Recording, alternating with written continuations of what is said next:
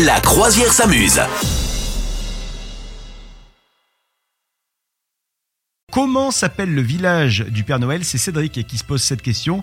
Est-ce que tu as le, le nom du village du Père Noël en tête, Madame Meuf? Bah non, moi je pensais que ça s'appelait comme ça, Village du Père Noël, et qu'on trouvait sa maison tout de suite. Ouais, je savais non. même pas. euh. Le village du Père Noël s'appelle Rovaniemi. Ah bah effectivement. Rovaniemi.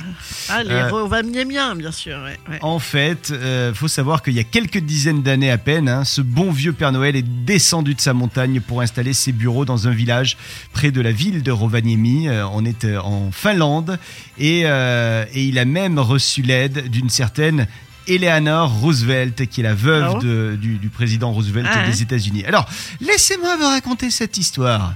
On est en D'accord. 1944, Seconde Guerre mondiale. Les troupes allemandes euh, incendient 90% des, des bâtiments en Finlande, dans cette ville de, que je vous ai cité précédemment, Rovaniemi.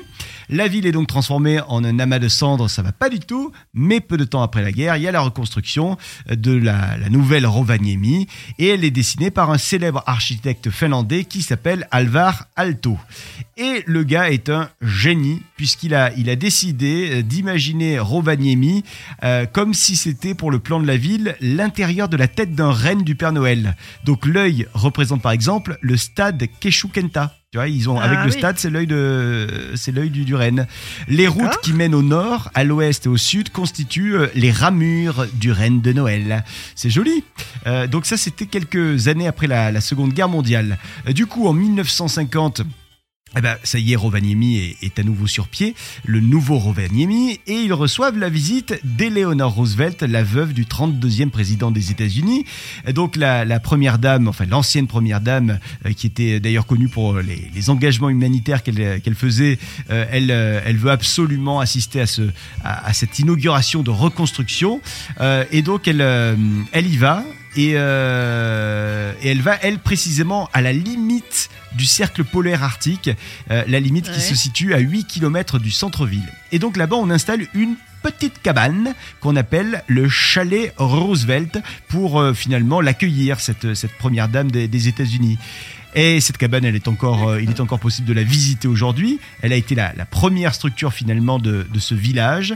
Sauf que avec le temps, on a décidé, genre dans les années 80, d'en faire la résidence officielle du Popo Noël, parce qu'on en parlait tellement de ce chalet de, de Noël que tout le monde a dit ah ça pourrait marcher au niveau marketing.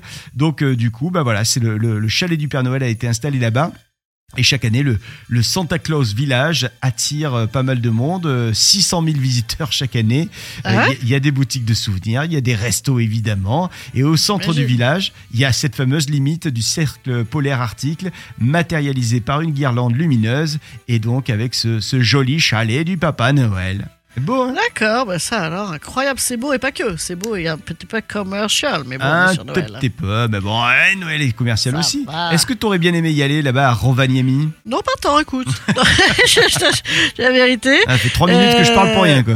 Non, moi je suis quand même plutôt sur le soleil, hein, tu sais. euh, Ouais, c'est vrai, je- ça. c'est c'est ça ma cam. hein. Moi, si le Père Noël il se délocalise, euh, euh, franchement, c'est parti quoi. hein, A priori, il a prévu de venir en, en Pologne parce qu'a priori, la main-d'œuvre est, est- Eh bon oui, c'est ça. Ah, quel scandale.